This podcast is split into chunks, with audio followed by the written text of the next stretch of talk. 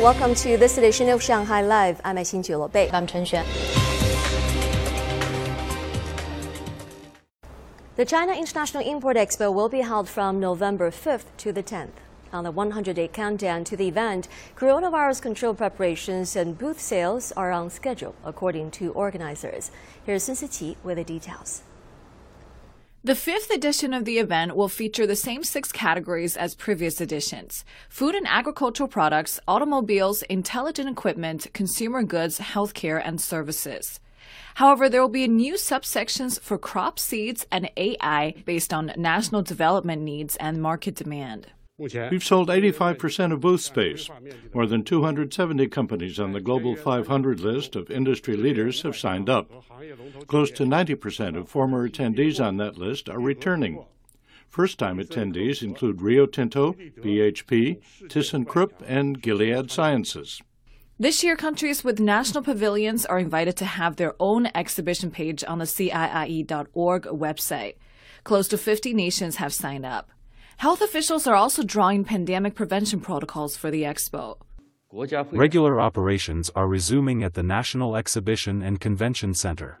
During the event, we will be monitoring air and drinking water quality in the venue to make sure both meet appropriate standards.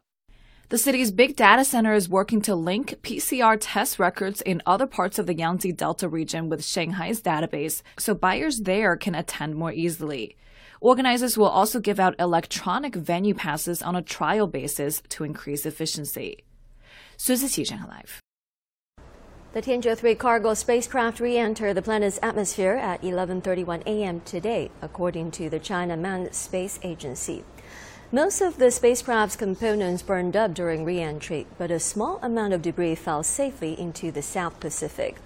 Launched on September 20, 2021, Tianzhou 3 delivered about six tons of supplies to the country's space station, which is known as Tianhe. While in orbit, the cargo craft conducted two rendezvous and docking operations with the space station. It also completed a test flight in which it circled Tianhe. After separating on July 17, they carried out tests expected to help with the operation of the space station. Due to the high tensions between Moscow and the West, Russia's Roscosmos chief said yesterday that the country will pull out of the International Space Station after 2024 and focus on building its own orbital outpost. Stephen Rancourt has the story. Yuri Borisov, who was appointed to lead Russia's space agency Roscosmos this month, said during a meeting with Russian President Vladimir Putin that Russia will fulfill its obligations to its partners before it leaves the project.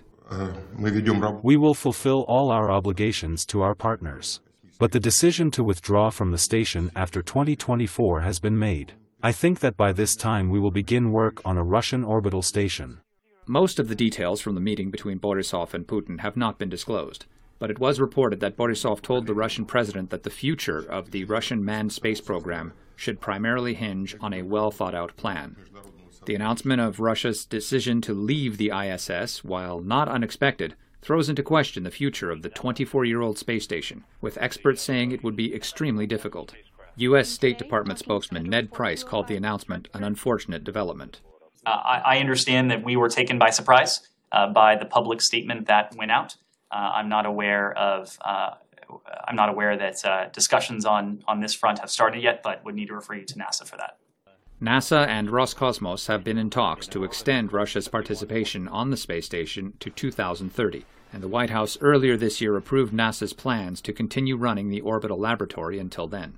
The space station is jointly run by the space agencies of Russia, the United States, Europe, Japan, and Canada.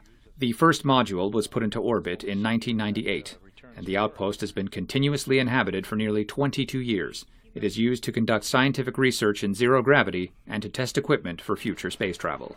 Stephen Rancourt, Shanghai Live.